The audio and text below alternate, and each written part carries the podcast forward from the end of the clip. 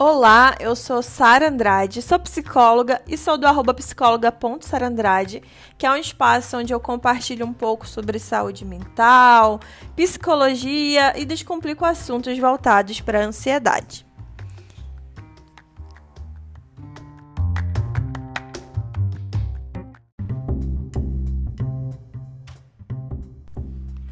Para iniciar esse episódio de hoje, né, eu vou trazer um assunto que eu acredito que realmente é o ponto de partida quando se trata aí de psicologia individual, saúde mental.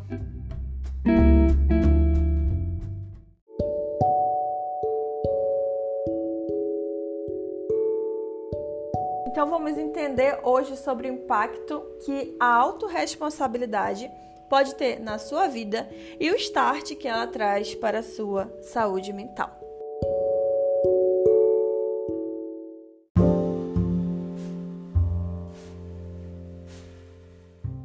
A autorresponsabilidade, ela vem do termo responsabilidade, que nada mais é do que o dever de se responsabilizar pelo próprio comportamento ou pelas ações do outro. Uma obrigação, né? Mas a autorresponsabilidade que eu estou abordando aqui é o foco na responsabilidade que você tem com você. Ou seja, a autorresponsabilidade se apresentando como um fator de autocuidado.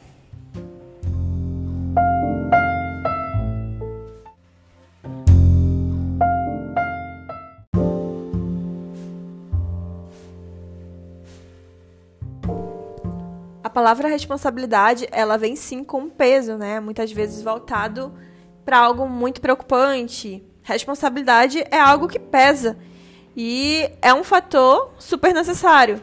E é onde inicia vários degraus do cuidado psicológico. E nesse viés da autorresponsabilidade que, que observamos que temos o costume de nos responsabilizarmos muito mais pelos outros, né? Pelos nossos comportamentos que impactam na vida alheia, na vida do outro, e esquecemos que a autorresponsabilidade é também olhar para você. É você entender o que precisa ser feito pela sua saúde mental, pela sua vida e encarar as suas dores.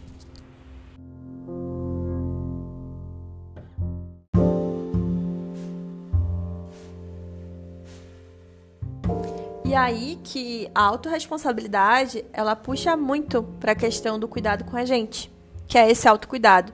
E é a partir do momento que a gente entende que somos responsáveis por nossa saúde mental, que nós somos responsáveis por nossas emoções, nós conseguimos entender os motivos de por que buscar ajuda.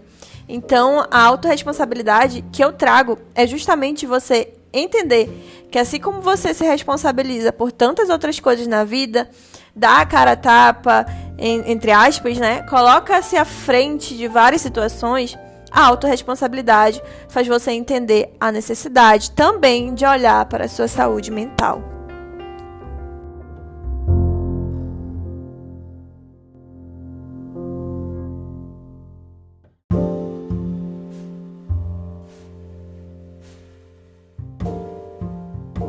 E olhar para essa saúde mental, a partir daí, faz com que você ouse começar, né? Tem uma frase que eu gosto de falar que é levar uma vida leve, que é o termo que tem sido muito comum por aí, né? Tem muito mais de você e de suas responsabilidades com você do que constantes vibrações de paz e amor, que é somente consequência, né, de diversos fatores que a tua responsabilidade contigo vai trazer.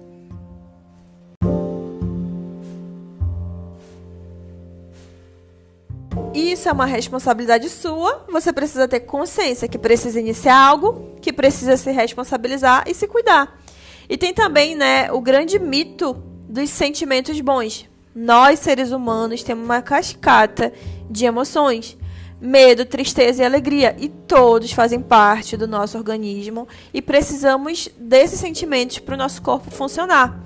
Mas, a partir do momento que o medo, a tristeza, a alegria, entre outros sentimentos, geram impacto na sua vida e te atrapalham significativamente no teu dia a dia, você tem que aprender a lidar e se responsabilizar por essas emoções. E aí a minha deixa de hoje é: ouse começar, ouse se responsabilizar também por você. A nossa tomada de decisão, ela é muito impactada pelos medos e os ICs da vida, que são incertezas de um futuro da vida que não está no agora.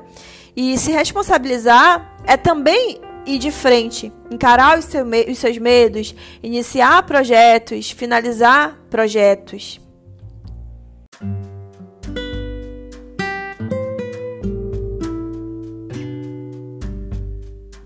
Você entender e se responsabilizar por suas emoções e entender que existem momentos que a gente precisa sim pedir ajuda, né? E iniciar uma terapia, né? Iniciar algo que vai fazer diferença na nossa vida. Sabe aquela terapia que você precisa começar e não começa? Ela também tá lá, esperando você começar. Seu corpo, sua mente precisa dela. Pega aquele encaminhamento que o psiquiatra passou e começa. Ouse começar. Enfrente seus medos e se responsabilize por você. Esse é o meu recado para você hoje. Olhe para você, se auto-responsabilize.